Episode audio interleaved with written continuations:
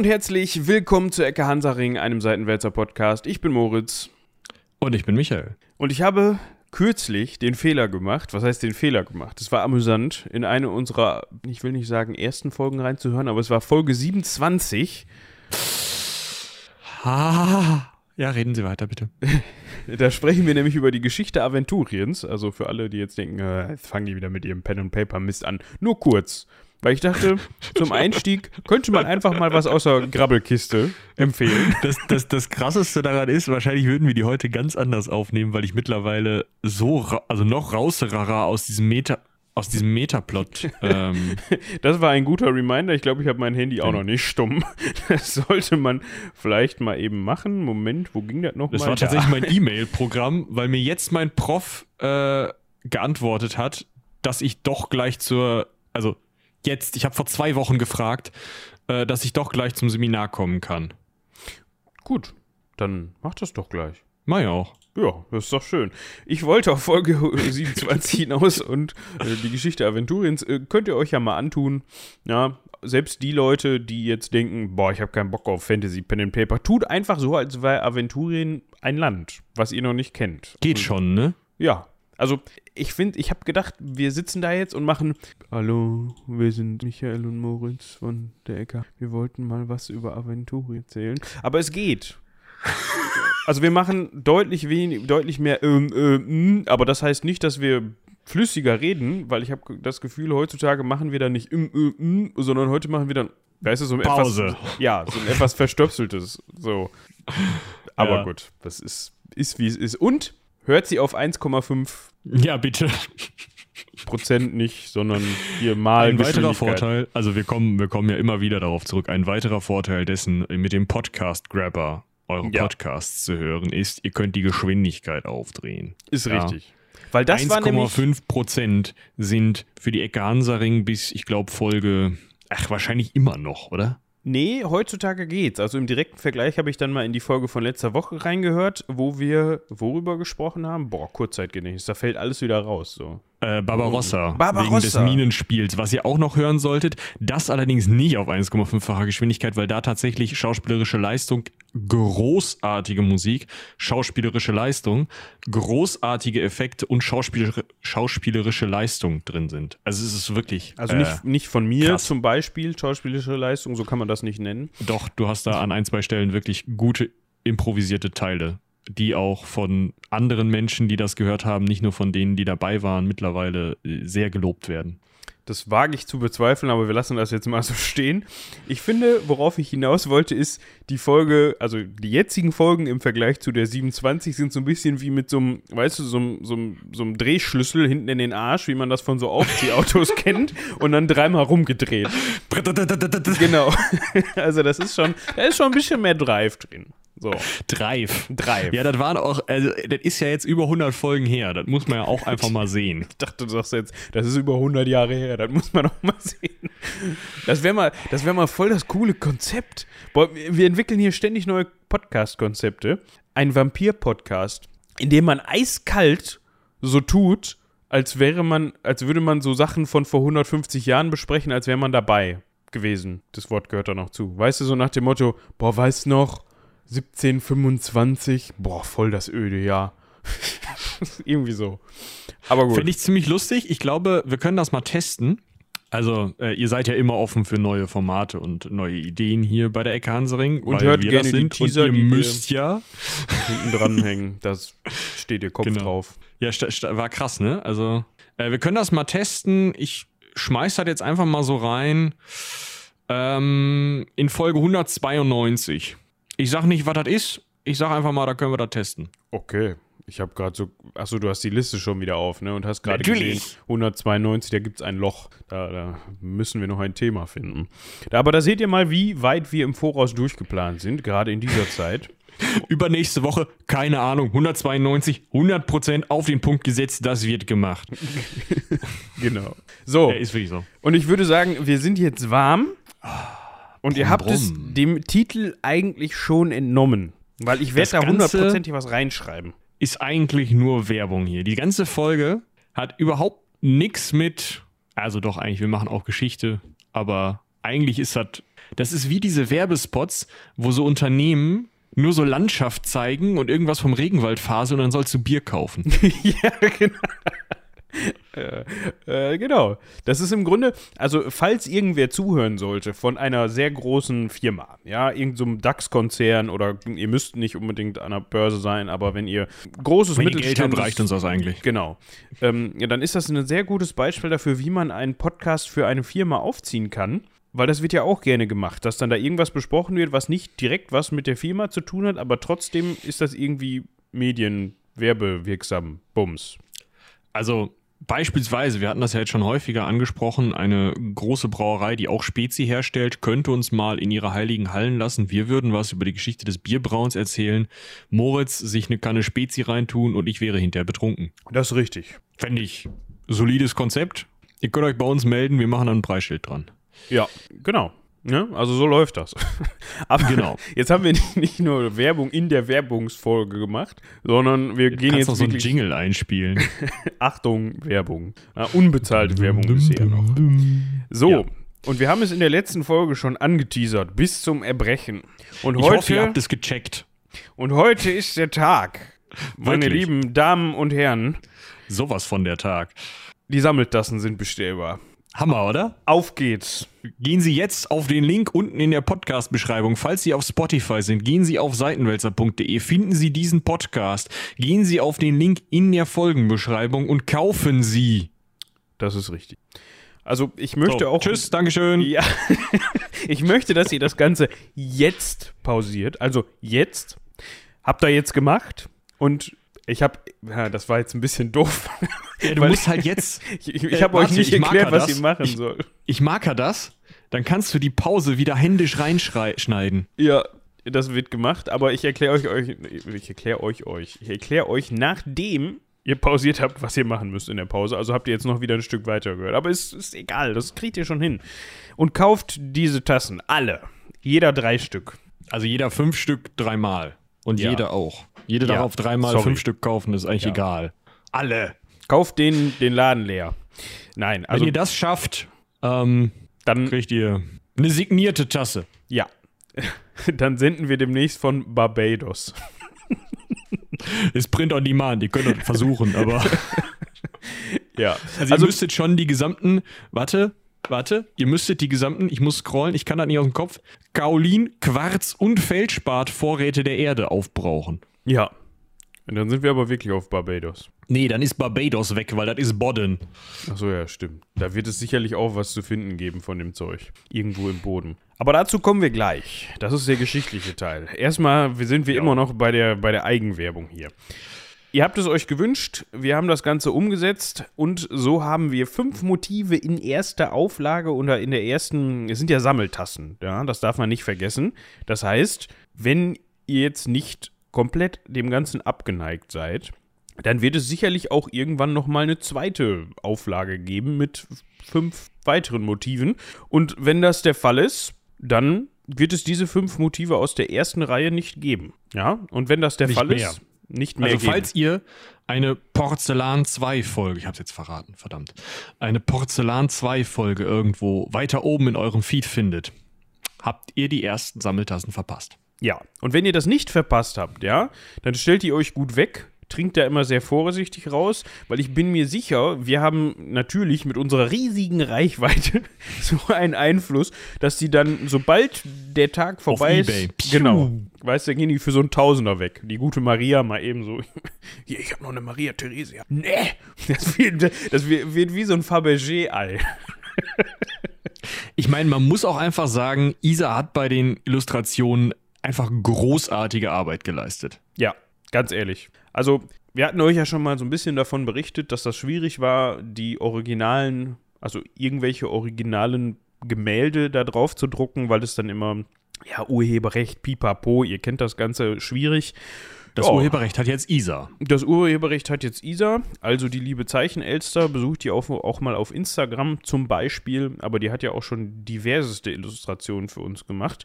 Genau. Ihr findet das Ganze übrigens auch, wenn ihr im Tassenshop seid, da findet ihr einen Link zu Isas Instagram-Profil. Dann lasst der da mal ganz viel Liebe da, weil das hat sie hier nämlich wunderbar gemacht. Wir haben uns dann nämlich gedacht, pff, Urheberrecht, was soll's, komm, hier. Da wird halt was eigenes illustriert. Und inzwischen finde ich diese Lösung tausendmal besser, als da irgend so ein schnödes, originales Gemälde drauf zu klatschen, muss ich sagen. Jo. Das gibt dem Ganzen nochmal so was eigenes und ähm, die Illus sind allesamt super geworden. Also unser persönlicher Favorite ist, glaube ich, nach wie vor For Formosus, weil das könnte halt auch irgendein Cover von einer Metalband sein, aber gut. Ja. Ihr könnt es übrigens, äh, ja, ihr könnt euch mal den restlichen Bestand dieses Shops, wir sind da sehr froh über die Partnerschaft mit Supergeek, das könnten wir ja vielleicht auch nochmal dazu sagen und uns Ja. bei Supergeek an dieser Stelle auch nochmal herzlich bedanken. Grüße gehen raus an Gerrit, der diese Folge hoffentlich auch hören wird. Vielleicht schickst du ihm dann nochmal eine Mail. Ja. Danke, Gerrit, fürs Kümmern. Ihr könnt euch vielleicht mal den gesamten Rest des Shops anschauen. Da auch fleißig einkaufen. Das freut Supergeek und einige coole andere Podcasts und andere Content Creator. Also zum Beispiel äh, methodisch inkorrekt, ja, äh, oder ähm, Hoaxilla müsste hier auch irgendwo sein, wenn ich schnell genug gescrollt bekomme und mich richtig entsinne. Dum, dum, dum, dum, dum, dum, dum, Ja, äh, müssten sie. Dum, dum, dum, dum. Ich scrolle noch, aber es, also es sind viele. Suchfeld ist da, genau. Das ist auch sehr cool. Da könnt ihr auch was von bestellen, ja. Oder bei den kleinen Helden könnt ihr bestellen. Die haben wirklich niedliche Sachen.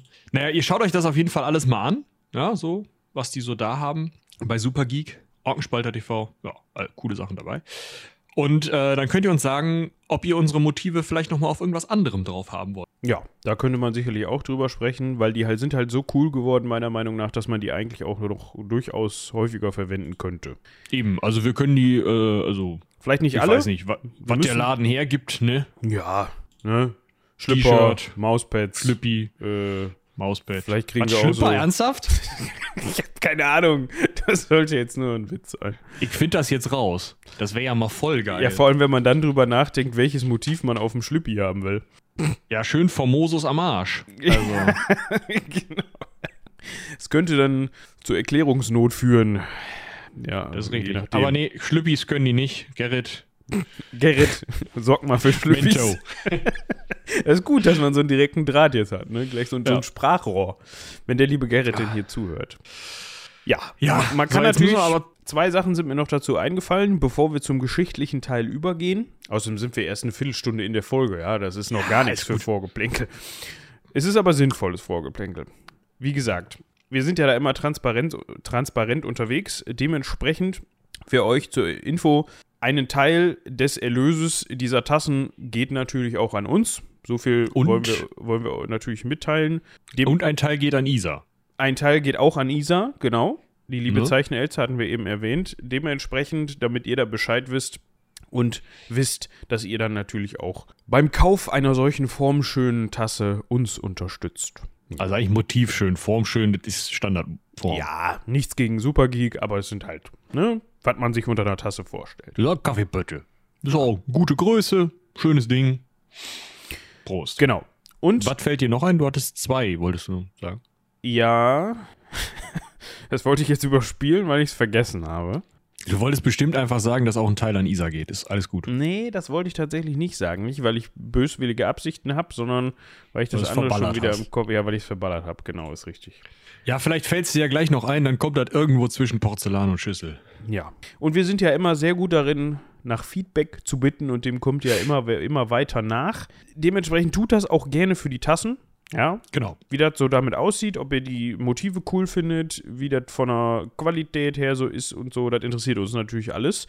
Weil wir wollen natürlich nicht, dass ihr dann da irgendwie, ne, dass es da Probleme gibt oder sowas. Genau. Dementsprechend, Also lasst uns Feedback da. Also wenn ihr jetzt irgendwie, weiß ich nicht, äh, die allerletzte Tasse äh, bekommt und da irgendwas nicht passt, wovon ich einfach überhaupt nicht ausgehe, weil das ein großartiger Shop ist, ja. dann müsst ihr euch wahrscheinlich erstmal beim Shop melden, weil wir jetzt nicht die Rücknahmeabteilung da sind. Zum Glück nicht.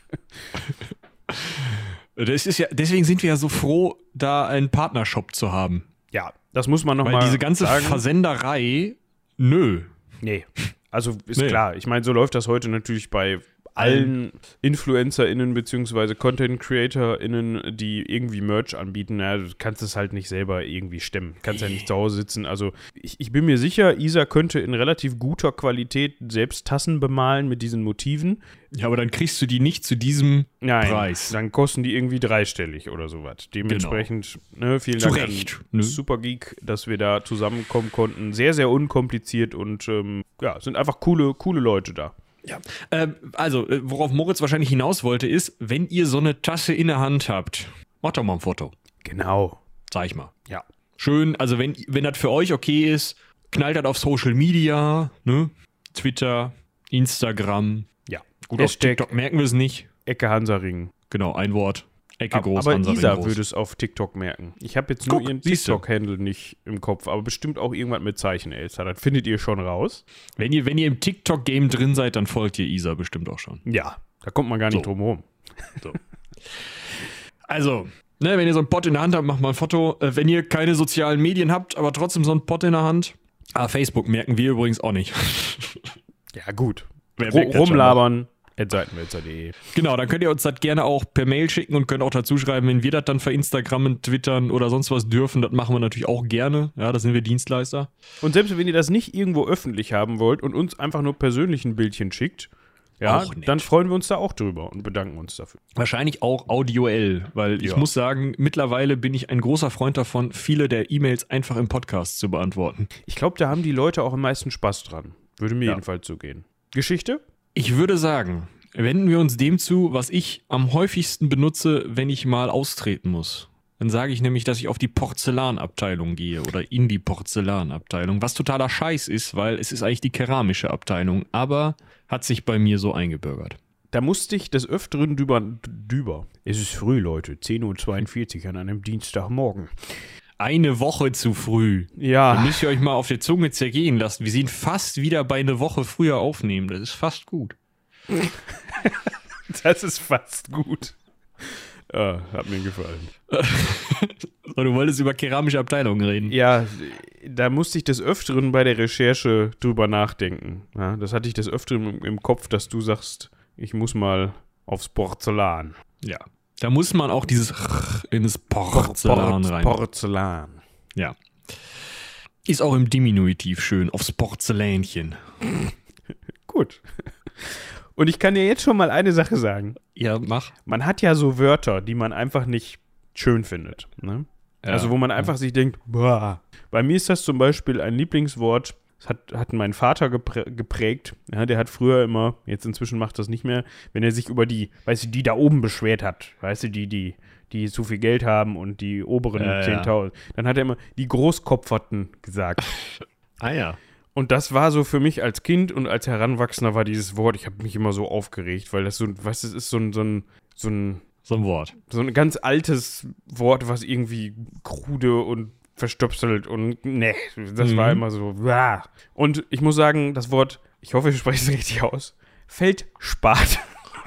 Feldspat. Ja. Das kommt ganz äh, in die Nähe. Ich weiß nicht wieso, aber ich finde es fürchterlich, weil man immer Feldspatt sagen will. Das ist irgendwie so, ja, das finde ich komisch. Aber wir kommen Was auch noch zu. Das ist ein Stein aus einer großen Gruppe häufig vorkommender Silikatminerale. Ja, natürlich. Das kann es ja auch gerne sein, aber dann nenn es bitte anders. Die Zusammensetzung ist äh, BACANAKNH4 ALBC4O8 oder so. Da können jetzt die ChemikerInnen sich auseinanderdöseln, was das davon richtig war und was nicht. Vielleicht Das klären wir, mal plus minus geteilt, aber bitte. vielleicht klären wir noch mal ganz kurz darüber auf, was wir jetzt vorhaben. Wir haben uns nämlich so. gedacht, im Zuge der Sammeltassen müssen wir natürlich auch bei Keramik bleiben. Und zwar nicht bei irgendeiner Keramik, sondern bei Porzellan. Die Tassen sind jetzt nicht aus Porzellan und auch nicht aus Meißen. Das würde das Ganze dann noch mal ein bisschen. Boah, das wär's noch, ne? So eine Meißen-Edition. Das wäre teuer. Jetzt nichts gegen Supergeek, aber ne, vielleicht könnte man dann wirklich mal von Isa was handbemalen lassen. so. Schreibt uns eine Mail, wenn ihr Bock auf eine Kooperation mit Meißen habt. Oh, da müssen wir eine von verkaufen, dann ist Barbados, glaube ich. Also, Nee, so ganz so teuer ist das. Du kriegst auch in meisten schon Sachen, aber das wäre dann halt irgendeine Spezialanfertigung und so. Also es wäre schon, ja, für, für die Großkopferten innen unter euch könnte man das dann mal in Betracht ziehen. Aber wir haben uns halt gedacht, wir sprechen mal über die Geschichte des Porzellans. Jetzt nicht in jeder Kleinschrittigkeit, aber wir geben euch so einen kleinen Überblick und wir haben noch eine relativ coole Person, die in Verbindung steht mit Meißen, uns rausgesucht, über die wir euch ein bisschen was erzählen wollen. Genau. Also es geht heute um äh, Kaolin, Quarz und Feldspat in Zusammensetzung von minimal 23% Kaolin, 8% Quarz und um die 20% Feldspat. Das sind so die Minimalangaben. Dann du kippst halt ne, mindestens 20% Kaolin, dann musst du den, die restlichen Prozente halt mit Quarz und Feldspat aufkippen. Kannst dir vorstellen. Das rührst du zusammen, Wasser, Form, Brennen, platzt.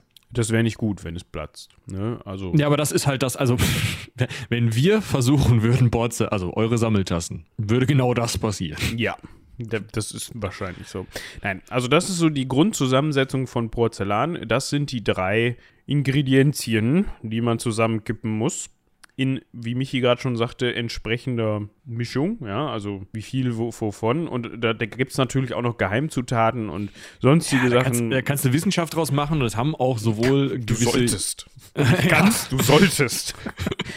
das haben sowohl gewisse ähm, Porzellanmanufakturen im alten und auch gar nicht so alten China gemacht, aber eben auch ähm, unser neuer Freund Johann Friedrich Böttger, über den wir ein Arkanist, ja, und Alchemist, geile, geile Namen, finde ich. Ja.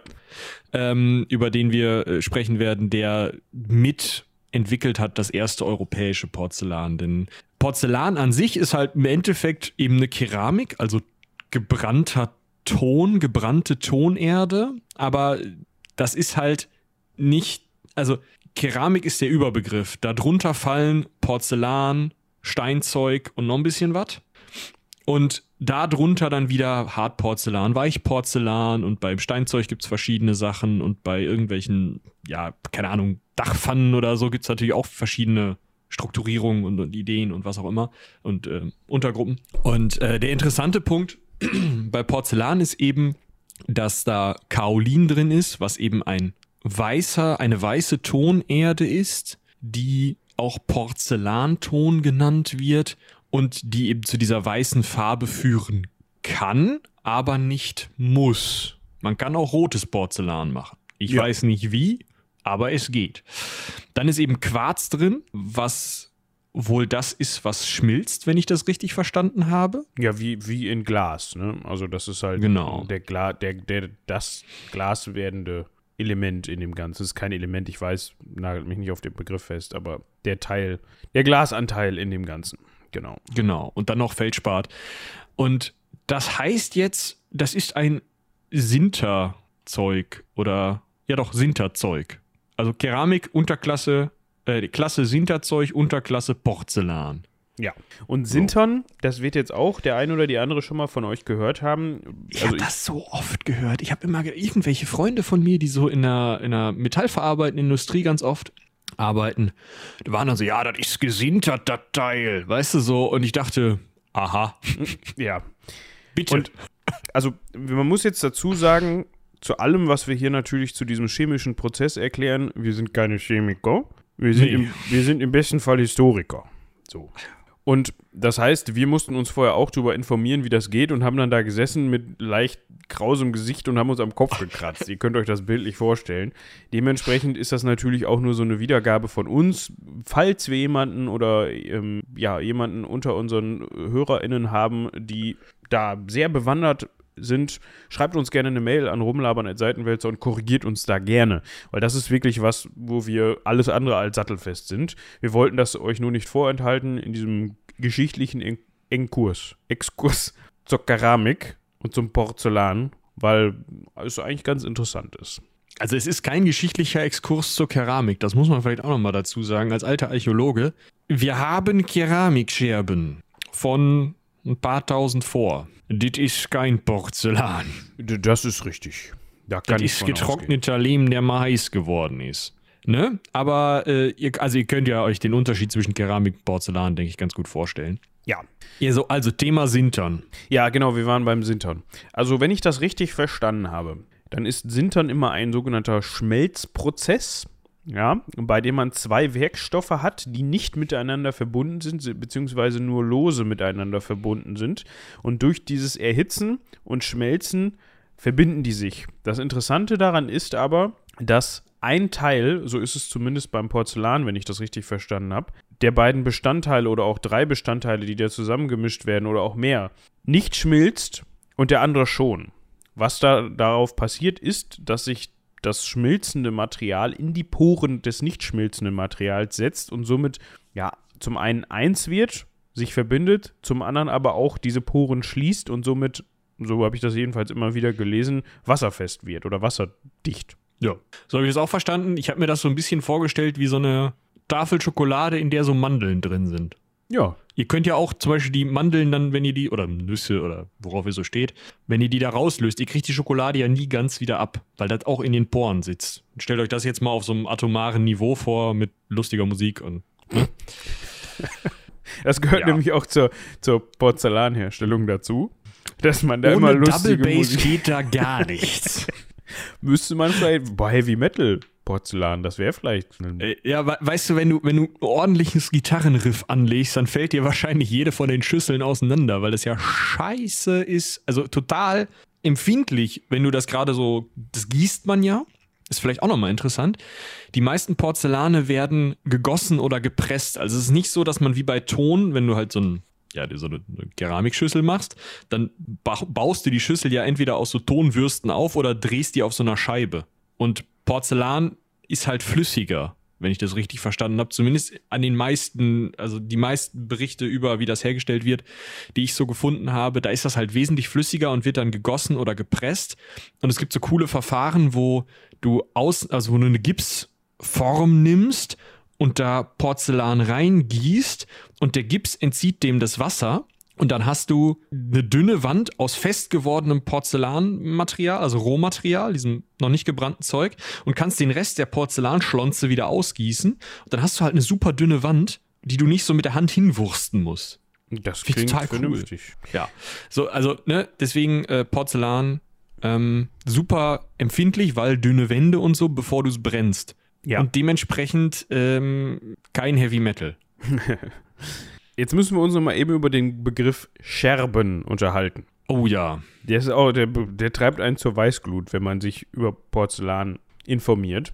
Weil für mich ist eine Scherbe, du hast es eben auch so verwendet, Kapott. wie ich es im klassischen, ja, so wie ich es im Kla klassischen Sinne auch kenne. Ja, du hast gesagt, wir haben, du hast Scherben untersucht, äh, Keramikscherben von Anotuk. So. Das sind für mich, ja, wie du schon sagtest, wenn ich eine ehemalige Porzellan ein ehemaliges Porzellangebilde oder Tongebilde, irgendwas Keramisches, ein Spiegel. Wenn ich den mal ja, beherzt von der Tischkante stoße, dann habe ich Scherben. Aber das ist im Porzellansinne etwas komplett anderes. Das ist nämlich der Scherben. Mhm. Und das bedeutet. Das ist dieses Grundmaterial, was da noch gebrannt wird, ne? Ja, aber auch nicht immer. Also, das kann, glaube ich, noch bis in den Entstehungsprozess rein ein Scherben bleiben. Ja, genau. Also irgendwie dieses Teil, was halt in dieser Gipsform oder äh, wie auch immer zusammengesetzt äh, fertige, also Form sozusagen, aber ich glaube die Schlonze auch schon, oder? Ja, das habe ich nämlich auch so verstanden. Und auch da, wenn ihr da mehr Infos habt, gerne an rumlabern.seitenwälzer.de eine E-Mail schreiben. Und wenn ihr mehr Infos wollt, dann ruft in Meißen an. Genau. Also wenn diese Folge ah. besonders gut ankommt, rufen wir vielleicht mal in Meißen an und fragen die mal, ob wir uns mal zusammensetzen können mit dem Mikro. Das wäre, glaube ich, sehr spannend. Ja. Auf jeden Fall, äh, das ist die, also der Scherben ist die Grundlage. Ich weiß gar nicht, ob wir das jetzt noch so viel verwenden werden. Nee, das führt nämlich nur zur Verwirrung. Genau. Was wir jetzt auf jeden Fall machen können, ist erstmal darüber sprechen, wer hat es denn erfunden? Also wo kommt das Zeug her, ursprünglich? Das kann man ganz einfach beantworten, nämlich aus China. So.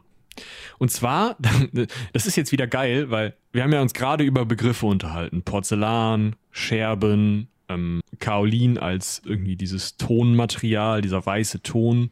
In den älteren chinesischen Texten, und mit älter meine ich bis ins Jahr 1500, 1600, 1700, wird nicht unter den verschiedenen Keramikarten unterschieden.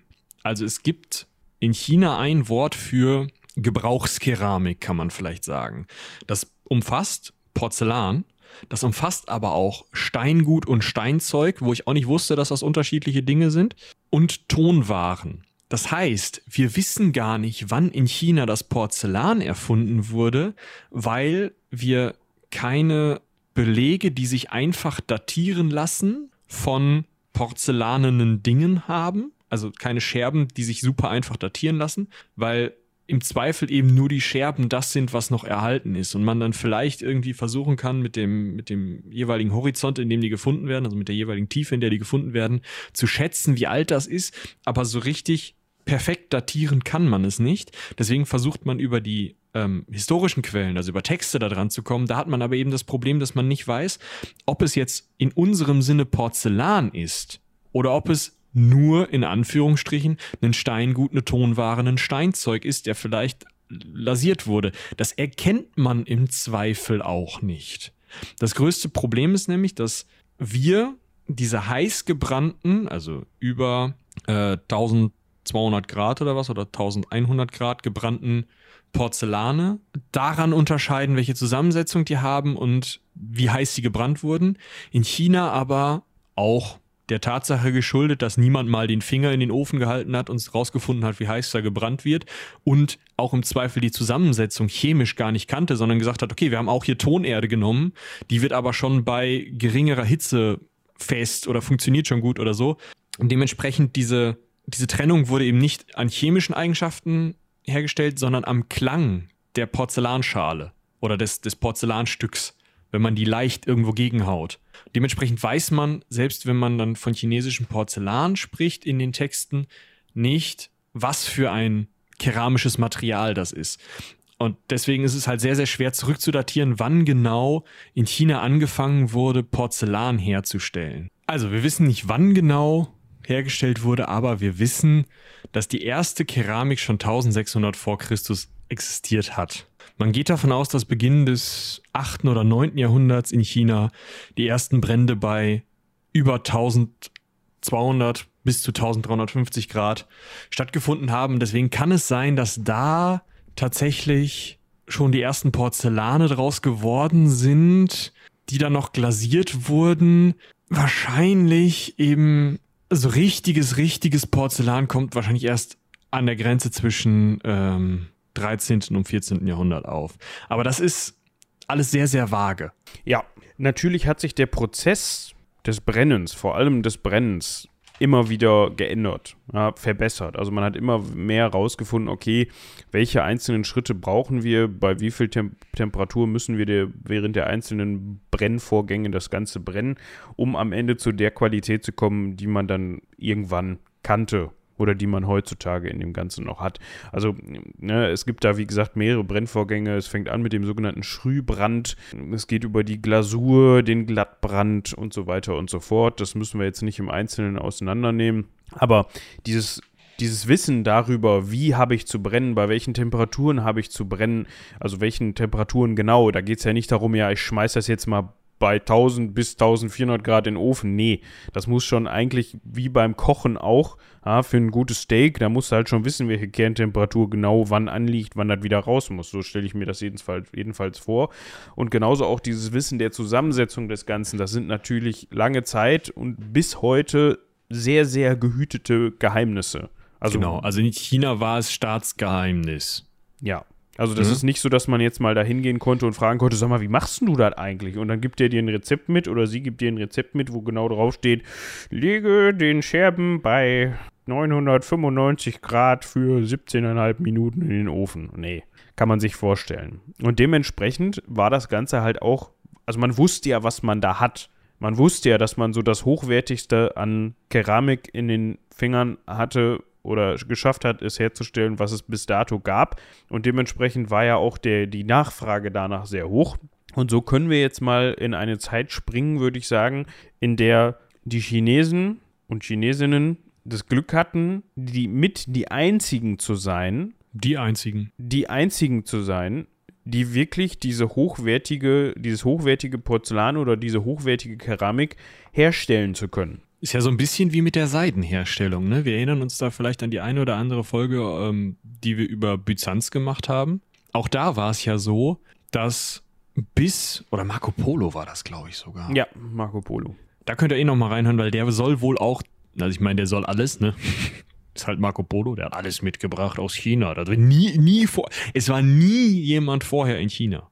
Und hat Niemals. Porzellan mitgebracht. Und hat Porzellan oder, oder, oder Seide oder sonst was mitgebracht, außer die ganzen Gesandten, die sonst sowieso schon hin und her gefahren sind.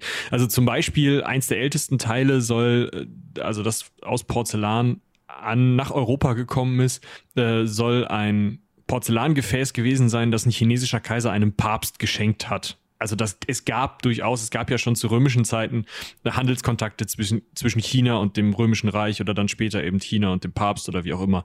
Dementsprechend überschätzt nicht, was so ein Marco Polo alleine gemacht haben könnte oder nicht gemacht haben könnte. Das ist alles Hörensagen.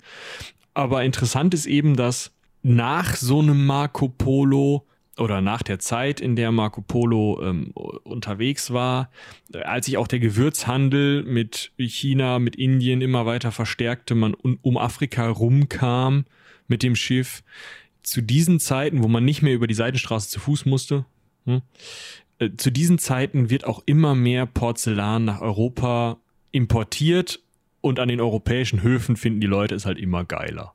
Ja, also das muss man wirklich dazu sagen, das ist der letzte, zu, zur gewissen Zeit ist das der letzte Schrei. Also gerade ja. unter den Hochadligen geziemt es sich dann auch mal eine eigene Porzellansammlung zu haben. Das muss man sich jetzt nicht so vorstellen, dass die Leute jetzt unbedingt ja das als Essgeschirr verwendet haben auch natürlich, aber hauptsächlich ging es darum, seinen eigenen Reichtum zur Schau zu stellen und man hat das so ein bisschen wie Kunst gesammelt, sage ich mal.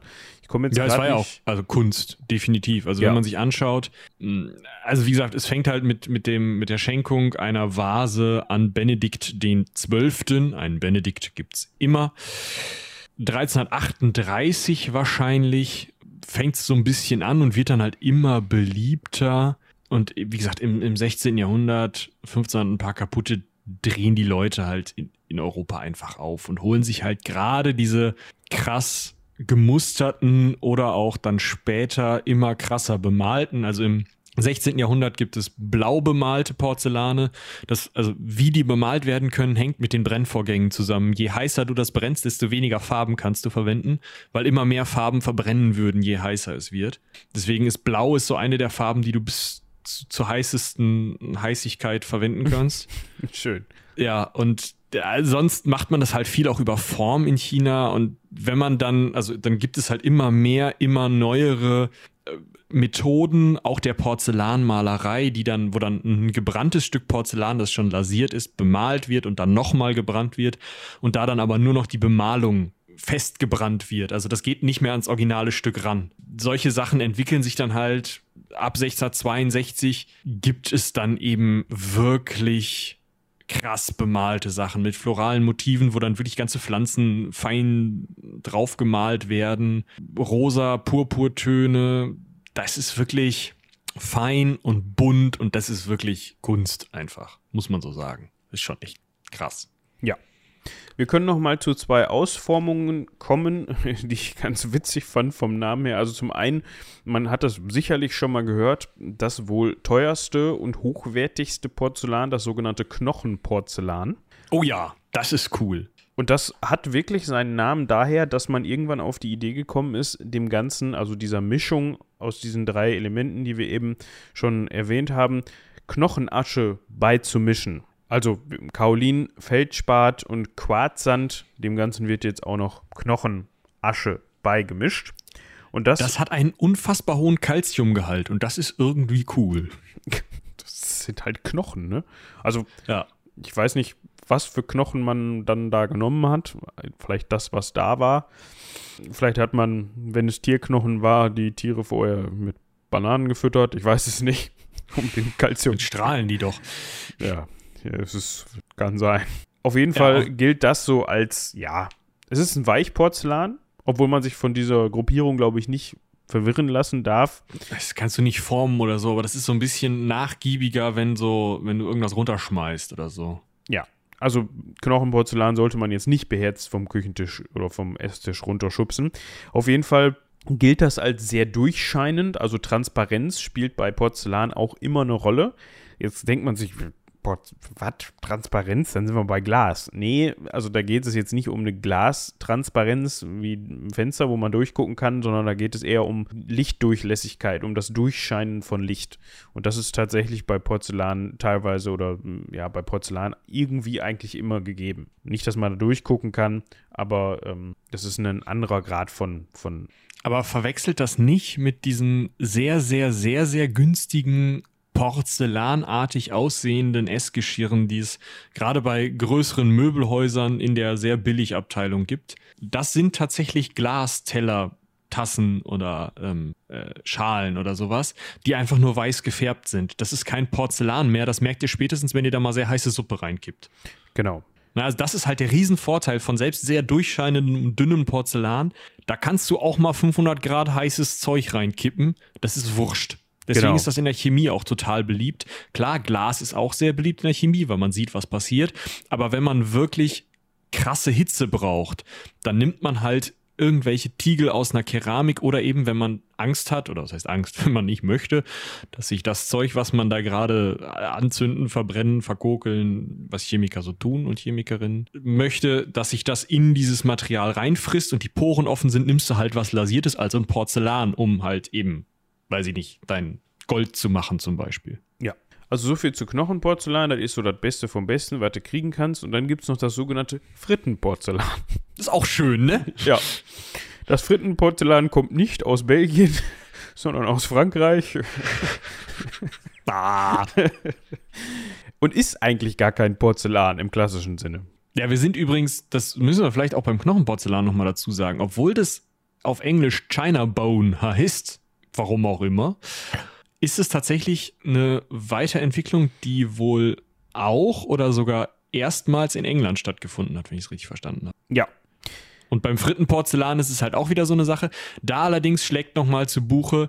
Wir wissen ja von gerade schon, dass die europäischen Höfe unfassbar geil auf Porzellan waren, aber Porzellan selber nicht herstellen konnten.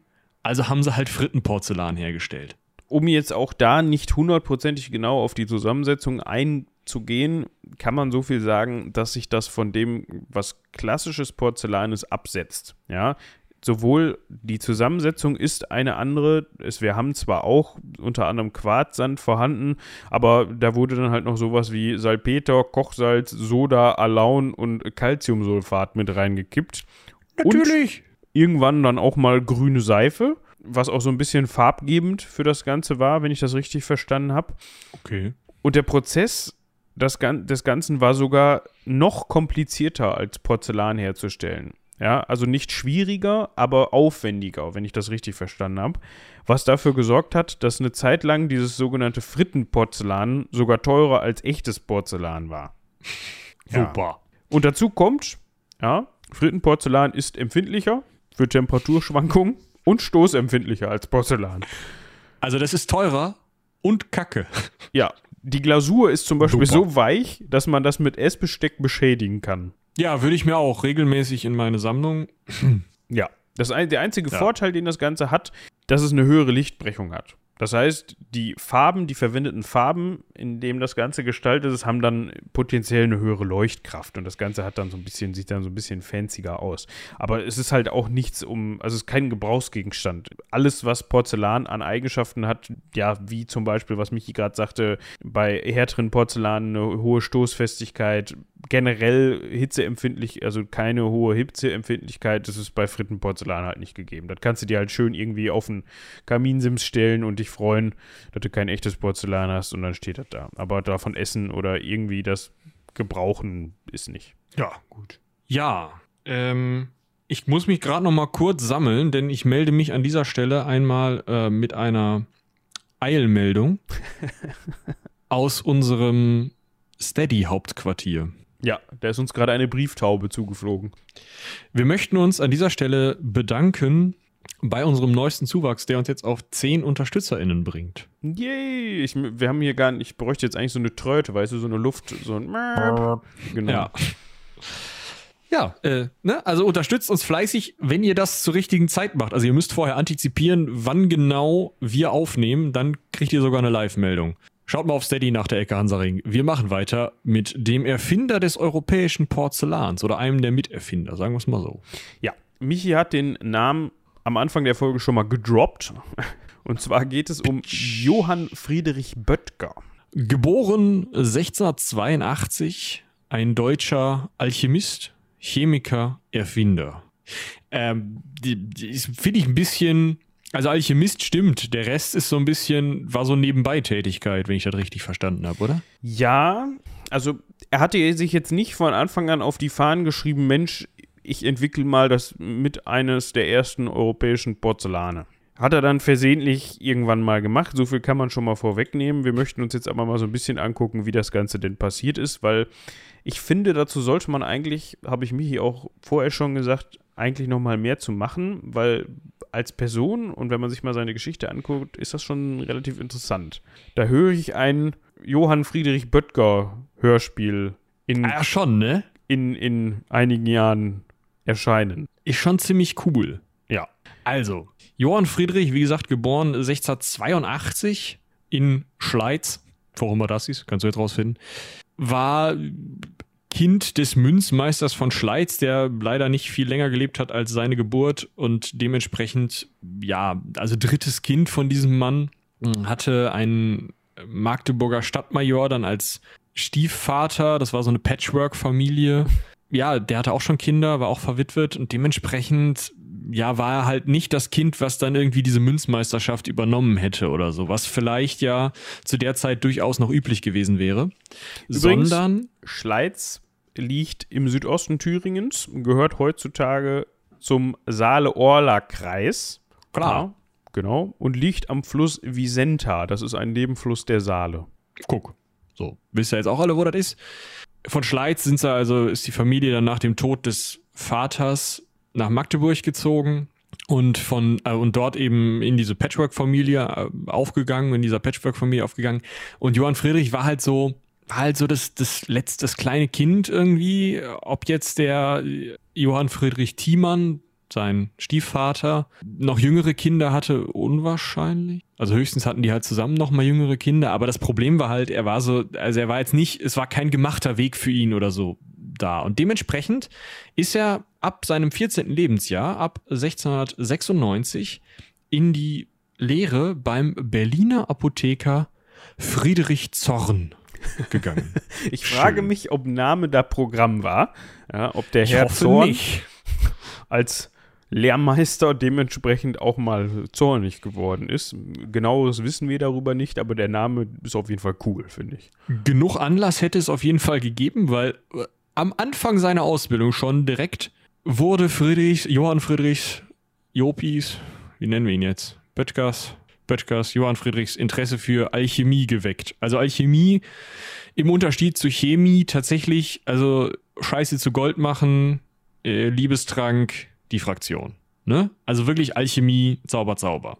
Ist jetzt nicht so, dass der noch groß irgendwie Zauberformeln aufgesagt hätte und, weiß ich nicht, irgendwelche Spinnenbeine verbrannt hätte, aber es ist schon, äh, wir sind am Übergang zwischen Alchemie und Chemie im Anfang des 18. Jahrhunderts. Das ist noch nicht, also der erste richtige Chemiker oder die erste richtige chemische Wissenschaft ist noch nicht entstanden. Ja, also man darf jetzt sich das nicht so vorstellen, dass das damals schon war, hier, du bist Alchemist, ja, ja, genau, irgend so eine Binsenweisheit, was weiß ich, sondern das war generell dann erstmal jemand, der sich, ja, weiß nicht, ob der als Wissenschaftler galt, aber das war jetzt nicht so in Verruf wie, keine Ahnung, wenn heute jemand, wie mich hier gerade sagte, Liebestränke zusammen mixt oder so. 1701 hat er dann seine Lehre beendet ja, in der Zornschen Apotheke und wurde dann auch gleich, ja, die Apotheke Zorn, wurde dann auch gleich als Geselle angestellt. Ja, man kann mal zurückrechnen, fünf Jahre hat die Lehre gedauert. Das war auch durchaus mal üblich, ich weiß nicht, ob das zu der Zeit noch war, so war, dass Lehren auch mal länger gedauert haben. Ja, auf jeden Fall. Also es ist, äh, es gibt noch kein richtig verbrieftes Lehrwesen, wie es heute ist, sondern äh, wenn das wenn der Koten kann, was er soll, dann ist er ausgelernt. Fertig. Wenn das ein Vierteljahr dauert, dann war es wohl nicht so kompliziert oder das Kind sehr be begabt.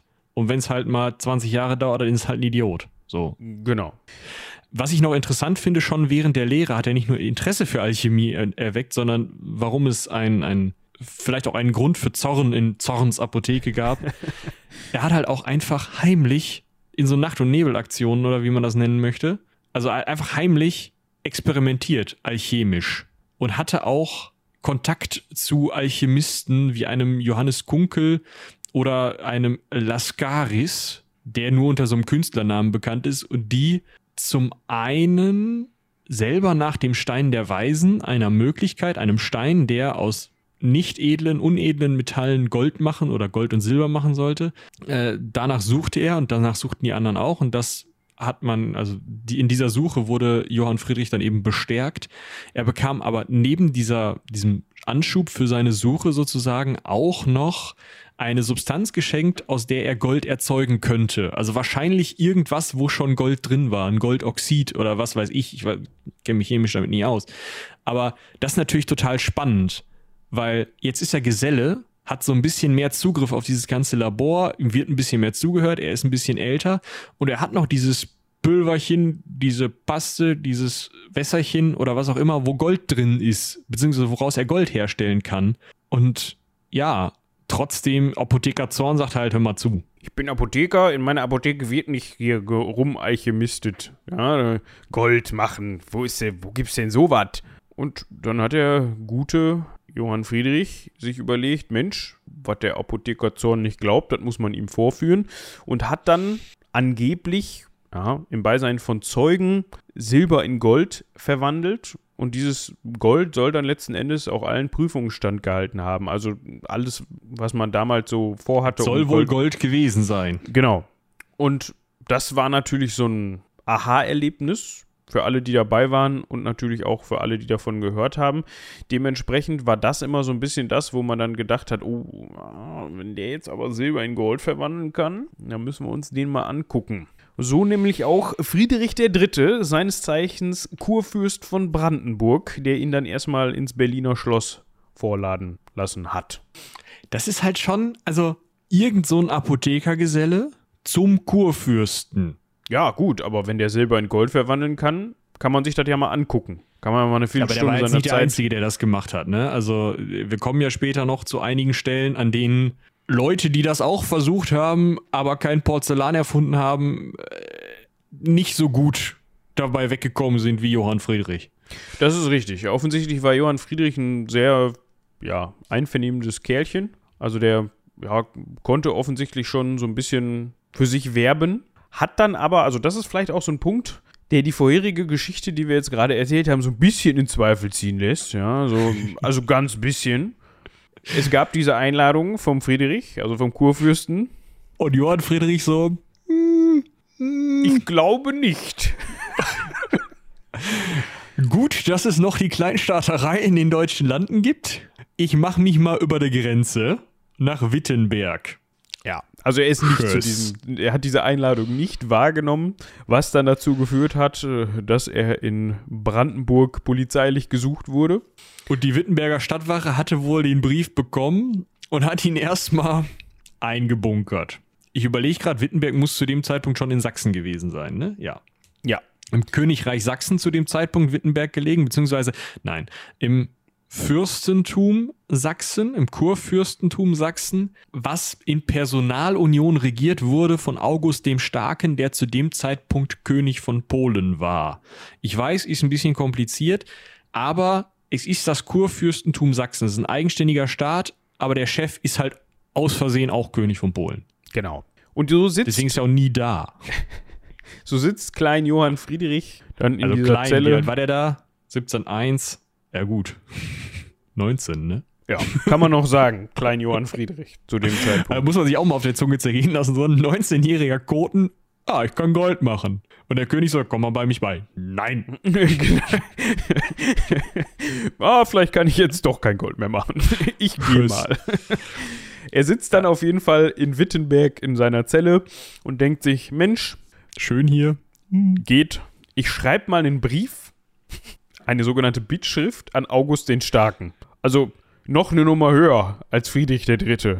Weil der ist nämlich Ja, zusätzlich also- auch noch po, äh, po, polnischer König. So. Ja, also in, in, im Reich ist das nicht so wild, weil Preußen zu dem Zeitpunkt auch schon militärisch ein bisschen stärker ist und so, aber kommt jetzt alles nicht so wirklich drauf an. Er schreibt auf jeden Fall dem Kurfürsten und König und sagt, pass mal auf, August, der Friedrich III von Brandenburg ist vielleicht gar nicht mehr so gut auf mich zu sprechen, also der Preußen, äh, Preußen-Kurfürst. Ich könnte dir Gold machen, wenn du mich unter deinen Schutz stellst und ich in Wittenberg Medizin studieren darf. Das fand der August jetzt gar nicht so schlecht. Also der war auch durchaus von der Idee angetan, einen eigenen Goldmacher zu haben. Hat oder sich, zwei oder drei. ja, der muss jetzt aber natürlich dafür sorgen, dass er den da irgendwie losgeeist bekommt. Das ha- hat jetzt auch Also, so bisschen Den aus das, der Wittenberger Stadtwache rauszulassen, war jetzt nicht das Problem. Das war ja seine Stadtwache. Ja, aber natürlich hatte auch Friedrich III. da so ein bisschen, wollte ein Wörtchen mitzureden haben, wenn man das mal so ausdrücken möchte. Man hat sich dann wohl hier und da ein bisschen gefetzt. Ende vom Lied, August der Starke hat mal den Finger auf den Friedrich draufgehalten. Also im übertragenen Sinne, so nach dem Motto, hier komm, das ist jetzt meiner. Ja, was heißt den Finger? Er hat ihn halt eingebuchtet. Erneut. Also er hat ihn in Dresden in ein Haus gesteckt, ihm im Keller ein äh, Laboratorium einrichten lassen. Also nicht persönlich, er war die ganze Zeit in Polen, hat das nur per Brief organisiert, ne? Aber und hat ihm so ein paar Leute vor die Nase gesetzt. Übrigens, er hat im sogenannten Fürstenbergischen Haus gesessen. Ja. Das gehörte dem Statthalter Egon von Fürstenberg, dementsprechend hieß das so. Und da wollte ich nur mal eben darauf hinweisen, wir waren auch schon öfters mal im Fürstenberghaus eingebuchtet. Ja, so ungefähr. Ich glaube, der wichtigste ist aber, der Egon von Fürstenberg ist nicht so wichtig. Der wichtigste von den Leuten, die jetzt hier noch so mit äh, Johann Friedrich in Berührung kommen, ist Gottfried Papst von Ohain. Ist auch so ein Name, ne? Ja, der war Oberzehnter von Freiberg übrigens. Ja, ja. Bergrat. Wie auch immer.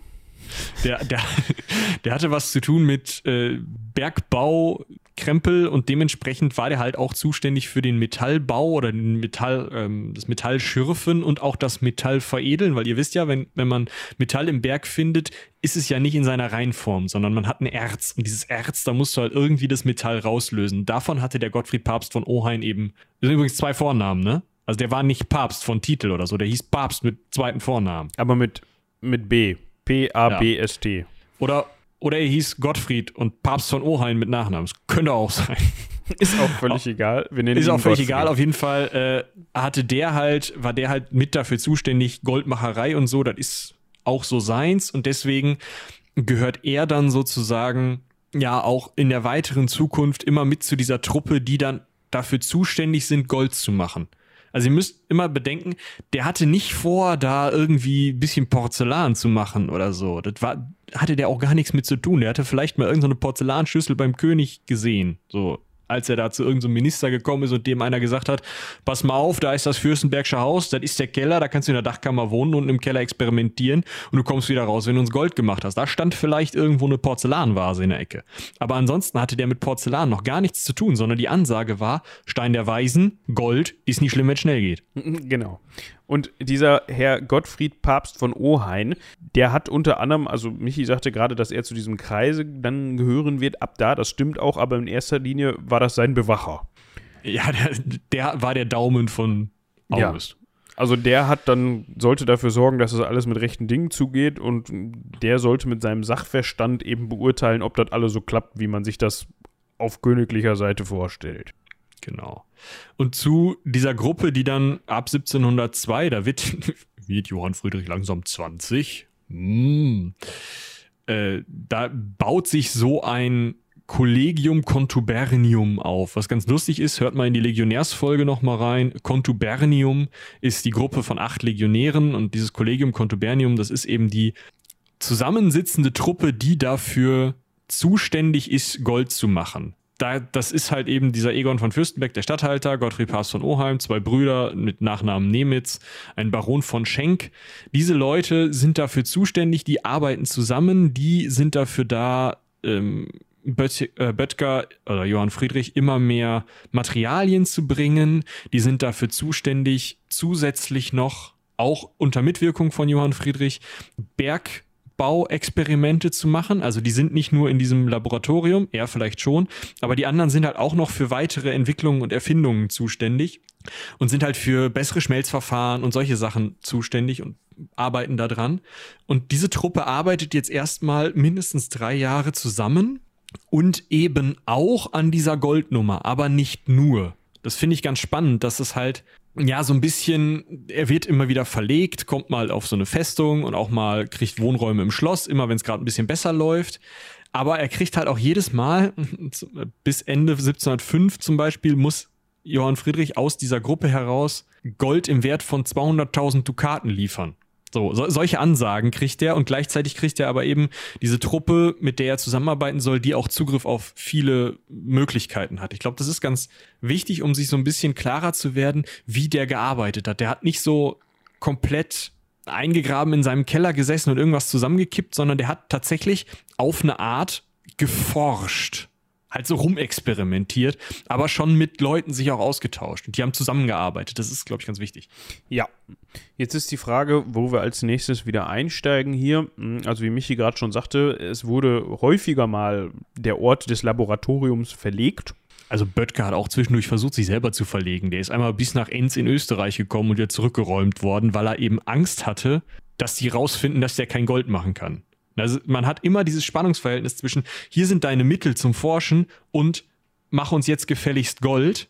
Und er sitzt dazwischen und sagt, ja, ich kann viel. Also hier dieses Montanzeug, total geil. Hier, wir haben neue Schmelzverfahren, wir haben einen Ofen, der weniger Holz braucht. Ist auch richtig cool, richtig heißer Ofen, geiles Ding. Da das mit dem Gold, ja, ich arbeite dran. Ja, genau. Das sieht man so ein bisschen auch an dem Punkt, dass er 1703 dann ins sogenannte Goldhaus verlegt wurde. Also nicht er, aber seine Arbeit und sein Laboratorium, seine Experimentierstätte, wenn man das so nennen möchte. Und er selbst bezog dann eben Wohnräume im Schloss. Das Essen kam aus der Hofküche und hat sich dann natürlich auch an diversen Freizeitvergnügungen wie zum Beispiel Glücksspiel, Trinkgelagen etc. beteiligt. Ja, mal läuft's. Das ist dann halt so, wie Michi gerade schon sagte, Ach ja, ja, ja, Chef, mit dem Gold, ja, läuft gut, läuft gut. Ja, ich wollte aber jetzt gleich noch mit den Jungs da hinten eine Runde würfeln. Also, ähm, ne? Morgen, Heute nicht mehr. Morgen reden wir drüber.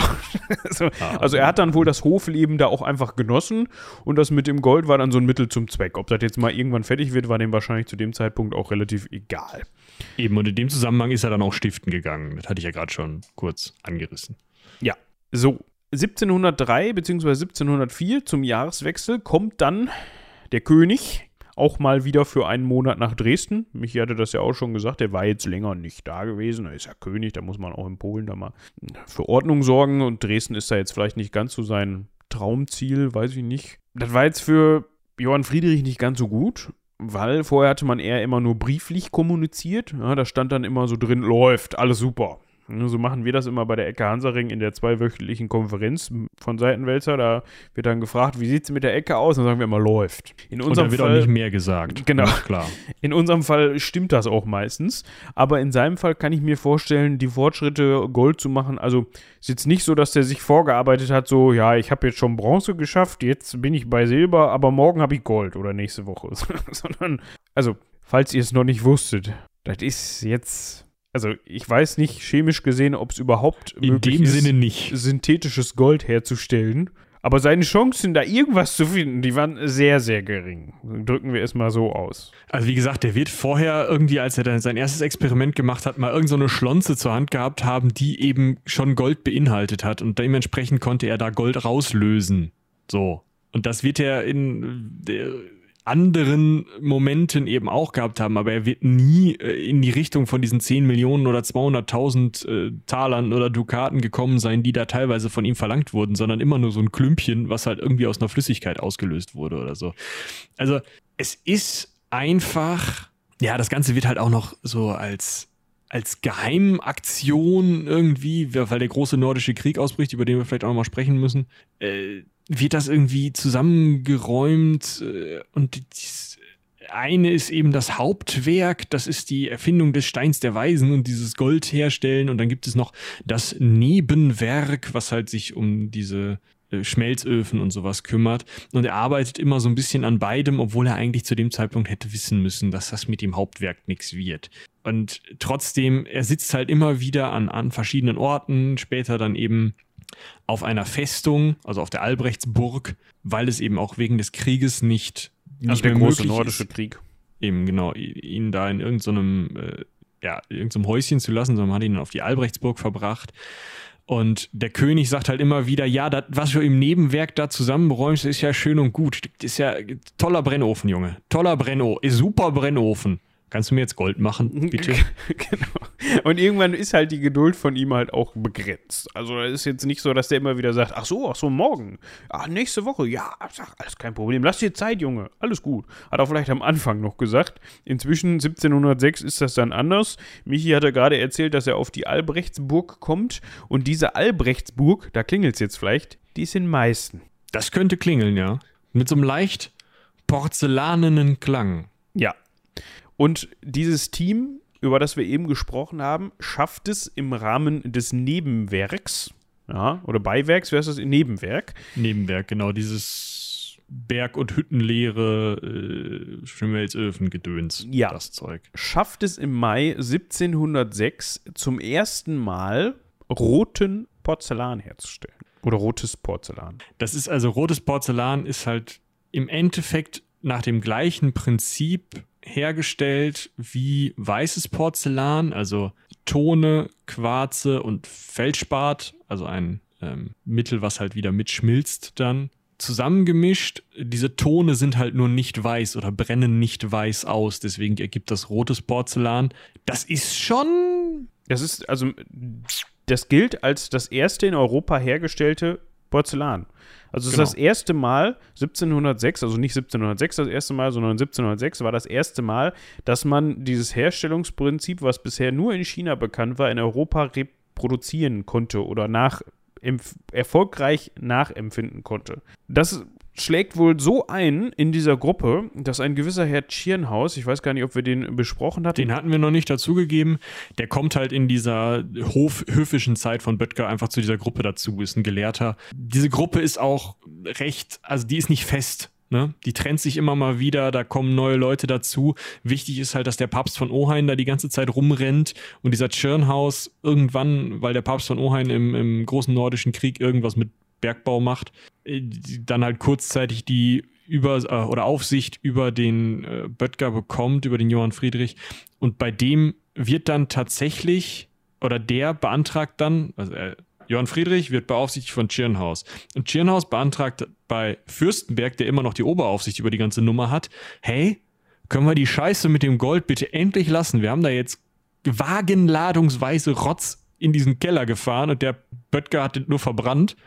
Aber wir haben hier Porzellan. Das hat er hingekriegt. Das funktioniert. Porzellan, hast du mitgekriegt? Das Zeug, was wir bisher nicht herstellen konnten, was jeder haben will. Und der Fürstenberg sagt, geil, da wird jetzt bitte weiter geforscht. Es wird ein richtiges Lab Labor in der Jungfernbastei der Festung in Dresden eingebaut. Und das funktioniert auch gut, bis äh, im September 1706 leider schwedische Truppen in Kursachsen einfallen. Upsi. Also es ist jetzt nicht so, dass der Herr Fürstenberg sagt, okay, das mit dem Stein der Weisen vergessen wir, macht mal Porzellan, sondern der sagt schon, ja, ihr kriegt jetzt hier dieses Universallaboratorium, aber forscht bitte noch an beidem weiter. Also ihr dürft auch das, die Nummer mit dem Porzellan weitermachen, das sehe ich ein, das hat Zukunft, ne? vor allem, weil, weil ihr es hingekriegt habt im Vergleich zu dem Gold, aber das mit dem Stein der Weisen vergessen sollten wir das nicht. Ich meine, was blieb ihm auch anderes übrig, ne? Er kann ja jetzt nicht seinen Chef übergehen. Eben, der König hatte ja immer noch Bock auf Gold und dummerweise, gerade jetzt nach der Besetzung Sachsens, ein ganz kleines Geldproblem in diesem großen nordischen Krieg. Ja, also Böttger war dann zu diesem Zeitpunkt Staatsgefangener der Schweden. Ja, musste sich jetzt nicht Quatsch, der, oder? Der Sachsen, oder nicht? äh, schwedische Truppen in Kursachsen. Deshalb dachte ich jetzt, die Schweden hätten ihn hops genommen. Aber gut, sei es drum, spielt jetzt auch eigentlich keine gesonderte Rolle für ihn, nur temporär, weil, ja, er hat jetzt halt viel Zeit. Eben, er wird eingebuchtet, kann erstmal nicht forschen und Wird, er wird immer als Herr mit den drei Dienern bezeichnet, weil eben da im Bunker. Genau. Also wichtig ist jetzt auf jeden Fall, bis Mitte 1707 kann er nichts machen. Ab 1707 fängt er dann wieder an, mit Tschirnhaus zusammen in Ruhe nach dem Abzug der Schweden in Dresden an Porzellan zu forschen, in diesem äh, Universallaboratorium, was da in der Jungfernbastei aufgebaut wurde. Und wohnt da aber auch noch relativ eingeschränkt, weil er in dieser Jungfernbastei bleiben soll und äh, nur mit einer Treppe in Laborgewölbe unter dieser Laborgewölbe unter dieser äh, Bastei ja runterkommen kann. Er schafft es tatsächlich mehrere verschiedene Sorten von Porzellan, aber auch Steinzeuge, verschiedene herzustellen. Also sind verschiedene Rezepturen im, im Umlauf. Es ist alles noch nicht dieses perfekte weiße Porzellan, wie es aus China kommt. Also man hat dann eine Form, man hat auch eine Form von weißem Porzellan entwickelt, das sogenannte, also nicht sogenannte, aber es ist ein Kalkporzellan, weil als Flussmittel eben Alabaster benutzt worden ist. Das ist, entspricht aber noch nicht dem, was man aus China kennt. Aber trotzdem, man macht Fortschritte. Und ich weiß nicht, ob das da so angekommen ist zu dem Zeitpunkt, aber das für mich ist das ganz gut damit vergleichbar, dass man Gold hergestellt hat. Das war jetzt kein echtes Gold, aber es war halt mehr oder weniger weißes, weißes Gold. Gold ne?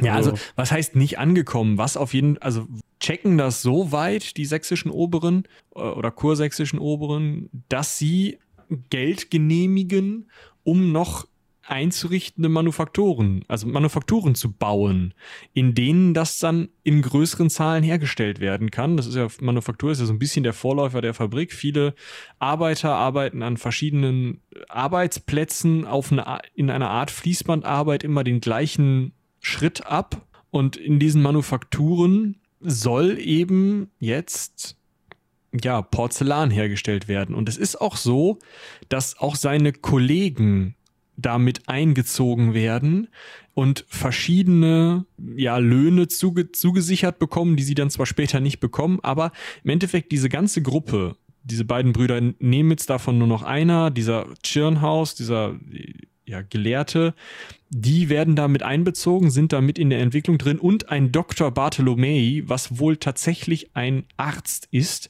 ist auch mit in dieser Gruppe, die jetzt Böttger und dem Porzellan zuarbeiten sollen. Ja, die wurden dann auch wohl hier und da mal bezahlt. Jedenfalls gab es da so eine Festlegung. Der Böttger selbst hat zum Beispiel 50 Taler bekommen, eigentlich monatlich, glaube ich. Ähm, diese Zahlungen sind dann entweder gar nicht oder sehr verspätet und ja, unvollständig. hätte halt mal Gold gemacht, hätte auch was behalten dürfen, ne? Ja, was vielleicht noch ganz interessant ist, zu dem Zeitpunkt schon klagt er über gesundheitliche Probleme, durfte deswegen ähm, ja, innerhalb seines Hauses, seines seiner Palisaden Palisadenzaun drum hatte, wo Lampen dran gebaut worden waren und Wachen drumrum liefen. Also der war schon wichtig, weil er ja auch dieses Porzellangeheimnis jetzt kannte. Da durfte er sich eine Orangerie bauen. Ja, um damit seine gesundheitlichen Probleme lösen zu können. Also er hat da Orangenbäume hingeballert. So. Ja, wahrscheinlich eher Bäume, ob das jetzt Orangenbäume ja. waren. Ja, ist irgendwie für Zitruspflanzen, deswegen so eine Art, das ist, also eine Orangerie ist halt immer mit großen Fenstern, damit die Zitruspflanzen besser wachsen. Ob das jetzt Orangen sind. Ja. Aber ob das jetzt seiner Gesundheit so viel geholfen hat, ja, wie auch immer. Naja, auf jeden Fall, wir müssen ja jetzt nicht auf jedes Jahr einzeln eingehen, aber was glaube ich ganz wichtig noch ist, der erste, der von Böttger in dieses Geheimnis der Porzellanherstellung, die jetzt noch nicht vollständig aus, äh, ausgeforscht ist, eingeweiht wird, ist sein Arzt Dr. Bartholomä, der eben jetzt auf Befehl des Königs, weil Johann Friedrich so eine schlechte Gesundheit hat, eingeweiht wird und damit der erste Arkanist wird. Und Arkanist heißt halt einfach, der hatte dieses Staatsgeheimnis, wusste der. Und die bisherigen Arkanisten waren halt nur der Tschirnhaus und der Böttger. Und da kommt dann jetzt eben dieser Bartolomei mit dazu. Also drei Leute wissen, wie man Porzellan macht. Das ist halt auch krass. Ja, und am 15. Januar 1718, das ist tatsächlich der Termin, der offiziell zum, ja, der notiert wurde oder an dem die europäische Porzellanerfindung jetzt offiziell festgemacht wird, auch heute noch, schafft man es, eine Versuchsreihe durchzuführen, die wohl ja, die optimalen Messergebnisse hervorbringt und wo man sagen kann, okay, das ist weißes Porzellan, das ist weißes Porzellan, so wie wir es aus China kennen. Deshalb kann man sich diesen Termin merken. Genau. Das funktioniert tatsächlich wirklich gut. Ja. Unter 18, anderem 1709 kommt dann die passende Glasur dazu und dann hat man wirklich fertiges Porzellan. Ab 1710 geht das Ganze dann in die Manufakturherstellung, also wirklich in die Herstellung in größeren Zahlen. Noch nicht selbsttragend, aber immerhin. Ja. Also Böttger geht dann auch so weit, dass er auf einer Messe das Porzellan vorstellt. Ja, zum Teil war das auch noch dieses rote ja Jaspis-Porzellan, was er weit vorher schon entwickelt hatte. Mm, aber auch eben das weiße Porzellan. Das Ganze ist für ihn witzigerweise noch ein Verlustgeschäft. Warum auch immer. Ja, ob die Leute gesagt haben, was ist das denn hier? Europäisches Porzellan, das kann ja nichts sein. Ja, außerdem hat er wahrscheinlich so viel rumgeforscht, dass das halt, also wie lange dauert das denn, wenn du nicht weißt, wie es geht, um da in so einer Form irgendwie Porzellan zu machen und so. Das ist schon, also dann brennst du das und Porzellan schrumpft halt beim Brennen um 8 bis 25 Prozent. So. Und wenn du das falsch machst mit den Dicken von Porzellan, dann macht's puff. Und dann kannst du halt nochmal machen. Ja. Aber du kannst das Zeug nicht dann malen und nochmal gießen und dann nochmal benutzen, sondern das ist hin und du brauchst neue Rohstoffe. Ja. Also da kann halt schon ziemlich viel Geld bei verloren gehen. Am 6. Juni 1710 wird dann auch die königlich-polnische und kurfürstlich-sächsische Porzellanmanufaktur in Meißen, ja, in der Albrechtsburg eingerichtet. Also, da könnte es auch wieder klingeln. Hm, und Böttger war eben der erste technische Leiter des Ganzen. Also er hat das Ganze betreut, hat sich um die Technik gekümmert, hat geschaut, dass es alles funktioniert, wie man sich das eben in den Testreihen vorgestellt hat. Das Ganze hatte jetzt ein Problem. Es war kein Gold. Oder meinst du ein anderes Problem? Erstens das und zweitens, dass Böttger selbst höchst selten zu dem Zeitpunkt in Meißen war, weil ja. er selber immer noch unter Verschluss in Dresden seinen Aufenthaltsort hatte. Was natürlich ein bisschen schwierig ist, aber es ist, also er kriegt es oder sie kriegen es hin, also diese Gruppe um Böttger kriegt es eben hin, durchaus ein Unternehmen aufzuziehen damit. Diese Manufakturen gibt es mehr oder weniger bis heute. Das muss man sich halt auch auf, den, auf der Zunge zergehen lassen, finde ich. Ja. Können Sie nochmal eben gucken, was noch interessant ist. Also das Ganze schreitet halt immer weiter voran. Ja, aber wie gesagt, damit hat Böttger jetzt gar nicht mehr so viel zu tun, einfach weil er eher für diesen technischen, erfinderischen Aspekt zuständig ist und ähm, die Leute, die dann, was auch ein bisschen lustig ist, äh, Böttger ist Administrator der Porzellanmanufaktur, sein ähm, Kumpel aus dieser Kontuberniumsgruppe, Michael Nemitz, das ist der Bruder von dem Dr. Nemitz, äh, ist Direktor ja, Administrator und Direktor, die nebeneinander existierten. Also Böttger ist halt technischer Leiter, äh, Nemitz ist mehr oder weniger kaufmännischer Leiter, aber diese Trennung gibt es zu dem Zeitpunkt noch nicht. Das heißt, im Zweifel kauft der Böttger irgendwas, der Nemitz weiß da nichts von, kommt nicht in eine Buchhaltung, dann gibt's nicht genug Geld oder so, da gibt's immer wieder Streitereien. Mm, und erst als dann im Endeffekt ja die, die Zuständigkeiten wirklich festgelegt werden, und der Nemitz halt wirklich diese kaufmännische Leistung, Leitung übernimmt, erst dann ist irgendwann klar, wie das läuft und dann kommen wir halt auch wirklich mal in die, in die schwarzen Zahlen mit dieser Porzellanmanufaktur. Und ja, wie gesagt, seitdem in verschiedenen Iterationen existiert eben die Porzellanmanufaktur Meißen. Ja, da können wir gleich nochmal eben ganz kurz drauf eingehen. Was ich noch ganz interessant finde, 1713, ja, August der Starke hat immer noch nicht vergessen, dass man da ja mal irgendwann von Goldherstellung gesprochen hat. Johann Friedrich. Genau, kommt es am 20. März in Anwesenheit des Königs offensichtlich zu einem Schauexperiment, bei dem dann auch tatsächlich ein Gold- und ein Silberklumpen entstanden sein soll. Soll in Klammern, weil diese beiden Klumpen heute immer noch in der Porzellansammlung in Dresden ausgestellt werden. Also die hat es wohl tatsächlich gegeben und ich gehe jetzt mal einfach davon aus, dass man mit heutigen Mitteln feststellen konnte, dass das wirklich Gold und Silber ist. Ja, aber wie gesagt, das wird aus irgendwas rausgelöst worden sein, aus irgendwelchen Chemikalien oder so. Ja, Eben, ne, der, der König selbst und die Adligen, die dabei zugegen, zugegen waren, äh, sind natürlich keine Chemiker oder Alchemisten. Dementsprechend haben die einfach nur gesehen, okay, der macht da irgendwas, kippt da irgendwas zusammen, erhitzt irgendwas und am Ende hatten wir Gold. So, der hat Gold hergestellt. Das hat ihm dann wohl noch ein bisschen Zeit erkauft. nicht nur Zeit, also eigentlich sogar seine persönliche Freiheit. Ne? Ja. April 1714 darf er endlich komplett wieder raus. Er muss schwören, dass er Sachsen nicht verlässt. Okay, aber er kann in ganz Sachsen rum und nicht mehr nur in seiner Orangerie, in seinem Palisadenzaun da, wo er wohnt. Ist schon echt ganz gut. Und er muss auch schwören, dass er das Staatsgeheimnis des Porzellanmachens bewahrt. Okay, hat er ja auch nichts von, wenn er dann irgendwelche Leute verrät.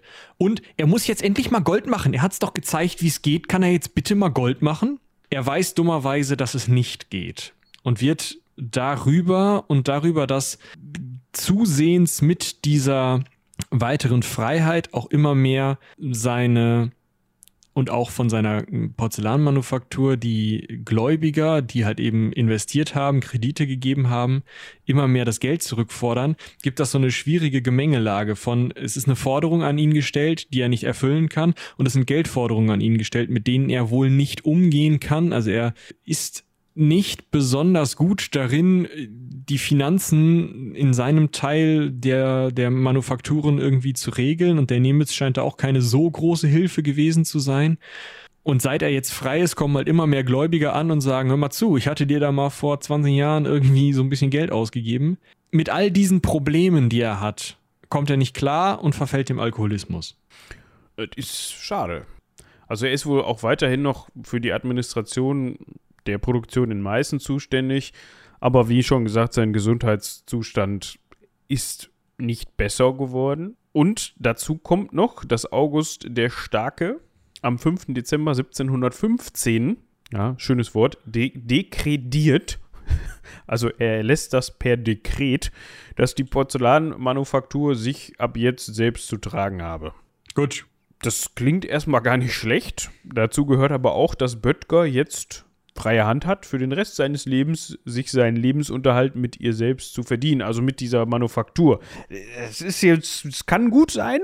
Es heißt aber auch, dass August den Geldhahn zudreht.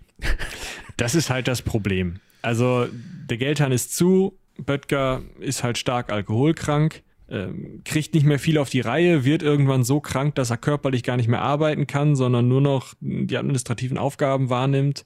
Äh, es gibt immer mehr Missstände in dieser Porzellanmanufaktur, immer mehr läuft schief und man muss bedenken, es ist zwar ein halb, äh, halb öffentliches Unternehmen oder halb, halb privates Unternehmen und der Böttger kriegt halt auch äh, Gewinne daraus im Zweifel, um seinen eigenen Lebensunterhalt zu verdienen. Es ist aber immer noch in Staatsbesitz. Also es ist nicht so, dass das wie heute ein freier Markt wäre und ein freies Unternehmen oder so, sondern es ist trotzdem noch so, dass ja, dass im Endeffekt der Staat da rein regieren kann. Und das versucht er auch tatsächlich, denn ab 1717 wird die Porzellanmanufaktur von einer Kommission überwacht und es wird geschaut, was läuft denn da überhaupt schief? Warum arbeiten die immer noch nicht profitabel, obwohl ich denen jetzt doch gesagt habe, dass die profitabel arbeiten sollen? Was ist das? Ja, also dazu muss man auch einfach sagen, dass Böttger dann wohl, so wird es zumindest vermutet, einfach kein Geschäftsmann in dem Sinne war. Ja. Er war Alchemist, er war vielleicht, ja, wenn man das vorsichtig ausdrücken möchte, irgendwie eine Art von Chemiker, aber also das war sein Bereich, experimentieren, ja, herausfinden, wie sich das Ganze, wie, wie sich das Ganze zusammensetzt, wie das funktioniert und tüfteln, so das ist so seine Sache gewesen. Aber jetzt erfolgreich ein Unternehmen zu führen und zu gucken, okay, wie bringen wir jetzt gewinnbringend dieses Porzellan an den Mann oder die Frau, das konnte der nicht. Ja. Und dementsprechend, ja gut, war halt Administrator, aber hat es offensichtlich nicht besonders gut gemacht. Er war dann irgendwann bettlägerig und trotzdem kam August der Starke nochmal an. Also die, ähm, diese Kommission ist bis 1719 nicht weitergekommen, als eine Gestandsaufnahme, äh, Bestandsaufnahme zu machen und sagen, ja, es läuft Kacke, Leute. Böttger so, ja, okay. Ja. Und auf jeden Fall kam August der Starke dann wieder an und sagte, hör mal zu, du hast immer noch unterschrieben, dass du uns Gold machst. Ja, du hast jetzt noch bis zum 1. Januar 1719 Zeit. Und dann hätte ich gerne in Schriftform, wie das geht. Und Böttger liegt halt im Bett, muss, weil es einfach überhaupt nicht läuft, Teile seiner, äh, seiner eigenen Manufakturen verkaufen, die halt verschiedene nicht so richtig Porzellane, Halbporzellane, Teilporzellane herstellen, äh, um halt irgendwie nochmal an Geld zu kommen und ja, kriegt's nicht hin. Also. Ja, er konnte halt auch selbst nicht mehr in irgendeiner Form körperlich arbeiten. Ne? Der konnte vielleicht Ja. noch so ein bisschen vom Bett aus ein paar Briefe schreiben und denken, aber das war es dann auch. Es ist jetzt nicht so, dass er irgendwie großartig seine Manufakturen noch besuchen konnte oder in irgendeiner Weise dafür sorgen konnte, dass es da besser vorangeht.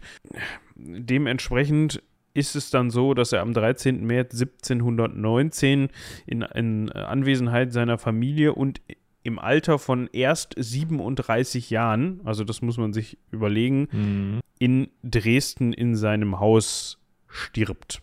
Er hatte bis dahin, obwohl er ja äh, drei Monate überfällig war, das Geheimnis des Goldmachens jetzt noch nicht verschriftlicht. Könnte Das man sich muss denken. den August den Starken auch gekniffen haben. Also, hui. Ja. Also, um das nochmal eben dazu zu sagen, 37, ähm, ne, wir haben schon häufiger mit diesem Gerücht oder mit diesem Mythos aufgeräumt, ja, früher sind die Leute ja nicht so alt geworden. Wir sprechen hier vom 18. Jahrhundert, 1719. Selbst in mittel, zu mittelalterlichen Verhältnissen, man muss sich überlegen, dieser Mann hat sich weitestgehend die meiste Zeit seines Lebens in adligen Kreisen aufgehalten und der wird immer genug zu futtern gehabt haben. Daran soll es nicht gescheitert sein. Das Dementsprechend. Problem ist nur, dass Alchemisten zu der Zeit unfassbar gerne Quecksilber in Quecksilber gekippt haben. Ne? Genau. Ne? Also dementsprechend ist 37 vor allem für diese Zeit kein Alter. Also das ist, die Leute sind vielleicht nicht so alt geworden wie heute, aber 60, 70 sind die durchaus mal geworden, ohne Probleme. So. Und wie Michi gerade schon sagte, da hatte man es noch nicht so mit Dunstabzugshauben und äh, Masken zum Atemschutz oder irgendwie sowas. Da wird dann Man wohl. wusste ja auch einfach nicht, was da teilweise passiert ist. ne? Also, Ja. äh, Die haben halt einfach Sachen zusammengekippt. Ohne jetzt genau zu wissen, was sie da überhaupt zusammenkippen. Genau. pff, das stinkt aber. Ja. Hm. Ja. Sein Grab fest, ist übrigens nicht, nicht erhalten. So, ja, also also falls so ihr jetzt wichtig mal, fand man ihn damals nicht. Ja, also falls ihr Ja. jetzt mal irgendwie ans Böttger Grab gehen wollt, müsst ihr lange suchen. Man weiß leider nicht mehr, wo das ist. Genau. Aber wir halten auf der anderen Seite fest, Gold hat er nicht gemacht, Porzellan schon. Und vielleicht können wir jetzt nochmal zwei heutige Anwendungsfälle, die so ein bisschen abseitiger sind, uns anschauen, so ein bisschen als Rausschmeißer. Neben wunderschönen Sammeltassen, die, glaube ich, gar nicht aus Porzellan, sondern wahrscheinlich aus Steinzeug sind, oder? Kann mir vorstellen. Ich habe keine Ahnung. Müsste man mal, ist aber auch eigentlich egal. Auf jeden Fall neben wunderschönen Sammeltassen gibt es auch Anwendungen, äh, zum Beispiel in der Elektrotechnik. Ihr kennt das bestimmt an so größeren Umspannwerken oder so, sind so Isolatoren zwischen verschiedenen Leitungen oder zwischen Leitung und Halterung, mh, die so ja so geringelt aussehen oder so kleine wie so kleine Tannenbäume, wo jede Stufe gleich groß ist. Das ist tatsächlich Porzellan, weil Porzellan nicht leitend ist und diese lustige Hütchenform ist dafür da, dass wenn da Dreck und Wasser draufkommen, dass immer mindestens unter dem diesem Hütchen, was ja so ein Dach bildet im Endeffekt, darunter ist ja noch mal, also es geht ja immer raus zum Hütchen und wieder rein, ganz dünn, raus zum Hütchen und wieder rein, ganz dünn. Und diese rein ganz dünn Stelle, die wird nicht dreckig und nicht nass und deswegen ist es sehr, sehr unwahrscheinlich, dass außen über Wasser oder Dreck eben sich Strom um diesen Isolator rumleiten kann, weil sonst, wenn das passieren würde, könnte man Pech haben und dann gibt das einen Kurzschluss. Deswegen sind diese Isolatoren so geformt, die sind aus Porzellan und das geht tatsächlich äh, bis an Elektrozäune. Ne? Das sind halt auch, die Halterungen von Elektrozäunen sind halt auch schon mal aus Porzellan. Mittlerweile gibt es die natürlich auch aus Plastik, aber auch Sicherungen in Häusern, in alten Häusern werdet ihr noch auf Porzellansicherungen stoßen. Da gibt's viel. Ja. Wir können noch mal eben ganz kurz auf Meißen zu sprechen kommen. Klar. Also die Ja. Meißner Porzellanmanufaktur gibt es natürlich auch heute noch und zählt, das wird, ja, werden viele von euch schon mal gehört haben, auch zu den Manufakturen, die mit das edelste Porzellan herstellen. Also das kenne ich eigentlich so für, oh, wenn du ein Meißen Porzellan hast, dann ist das im Zweifel immer wertvoll. Da wurde natürlich Mhm. nicht nur irgendwie Essgeschirr hergestellt, beziehungsweise wird Essgeschirr hergestellt. Man kennt auch diese sehr aufwendig ja, gemachten Porzellanfiguren. Wer mal Bares für Rares geguckt hat, dem wird auch schon mal Meißen Porzellan und anderes Porzellan untergekommen sein. Da stehen die ja auch immer Kopf drauf, auf Meißen sowieso. Was noch ganz interessant ist, finde ich irgendwie ganz witzig, man kennt es vielleicht als Motiv. Auf den meisten Stücken sind ja immer diese zwei Kurzschwerter, diese zwei gekreuzten Kurzschwerter zu finden. Hat ja, man als Kurzschwert erkennt man die wahrscheinlich nicht, aber es sollen welche, es sollen welche sein. Es sollen Kurzschwerter sein. So, es sieht aber eher in, also heutzutage sieht es eher aus wie so zwei Säbel mit Parierstange, weil die Klinge ja. tatsächlich so ein bisschen gebogen ist.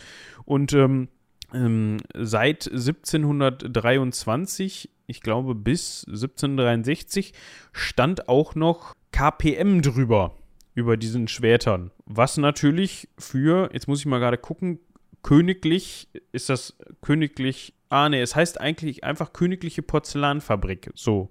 Oder königliche Porzellanmanufaktur. Ich dachte, das hätte jetzt fast noch was mit ähm, königlich polnisch Bums zu tun. Nein, es ist aber einfach ähm, KPM für königliche Porzellanmanufaktur, was natürlich wieder also rückwirkend darauf bezogen ist, dass das in königlicher Hand war. Genau, das Problem ist, dass die königliche Hand irgendwann nicht mehr königlich war und dann, naja. Dann hat man das KPM eben weggelassen. Aber genau. auch das erschließt sich jetzt für mich, weil ich hier und da auch schon mal von KPM gelesen oder gehört hatte und nie zuordnen konnte, okay, warum KPM, was heißt das? Was hat das mit dem König zu tun? Dass da mal so ein bisschen Porzellan zusammengeklöppelt worden ist.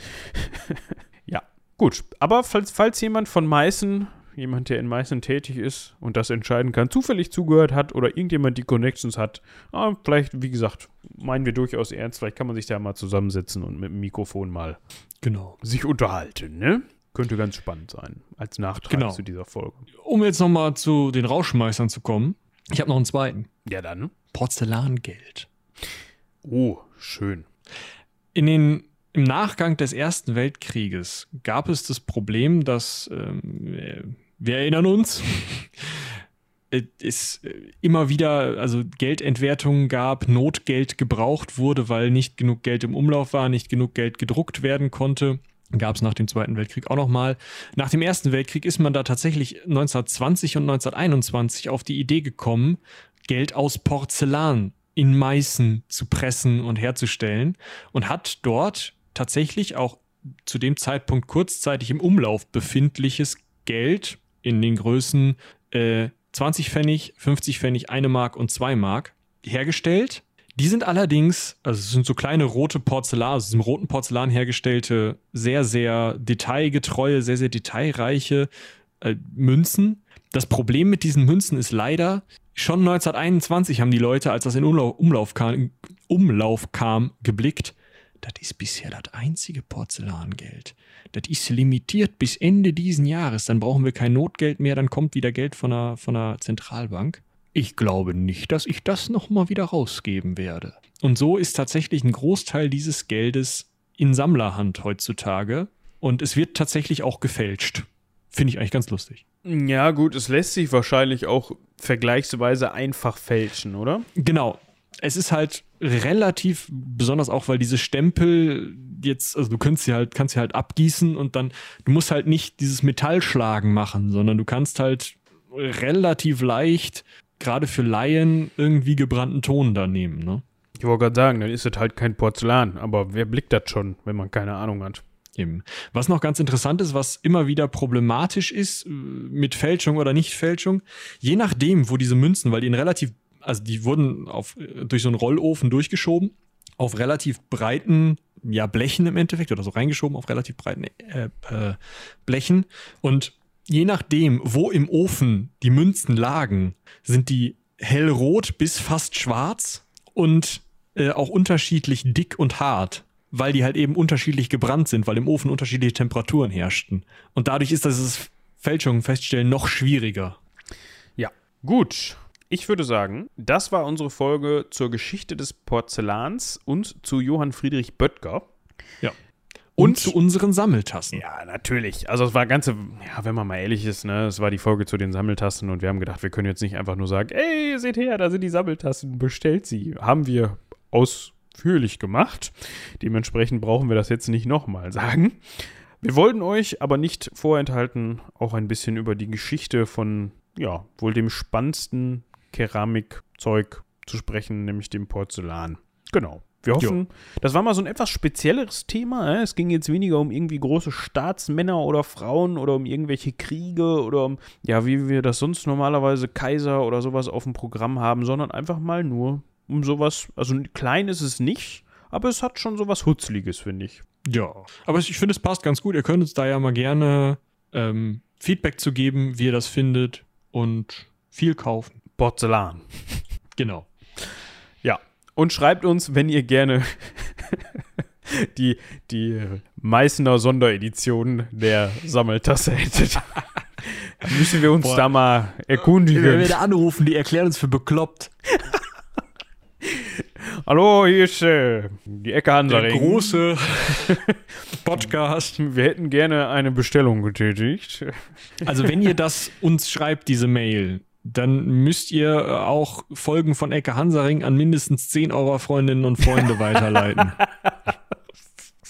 Sonst geht euer Wunsch nicht in Erfüllung. Ah, das erinnert mich sofort an. Komm jetzt in diese WhatsApp-Gruppe. und dann, dann äh, sitzt Michi da mit Sonnenbrille und wedelt mit so einem Fuffi irgendwie. Noch nie so leicht Geld verdient. Komm jetzt in unsere Ecke Hansaring WhatsApp-Gruppe. Dann, dann machen wir da so einen Tupperkult drum auf. Nur mit Sammeltassen. Dann gibt es immer Sammeltassenpartys. Kann man so, so was reintun und dann kann man so trinken. Genau so. Wird Gut. toll. Aber So. bevor wir noch mehr Schwachsinn erzählen, würde ich sagen, wir bedanken uns vielmals fürs Zuhören. Wir hoffen, euch hat das genauso gefallen wie uns. Haut rein. Bis zum nächsten Mal. Genießt eure Heißgetränke aus unseren Tassen. Bis dahin. Tschüss.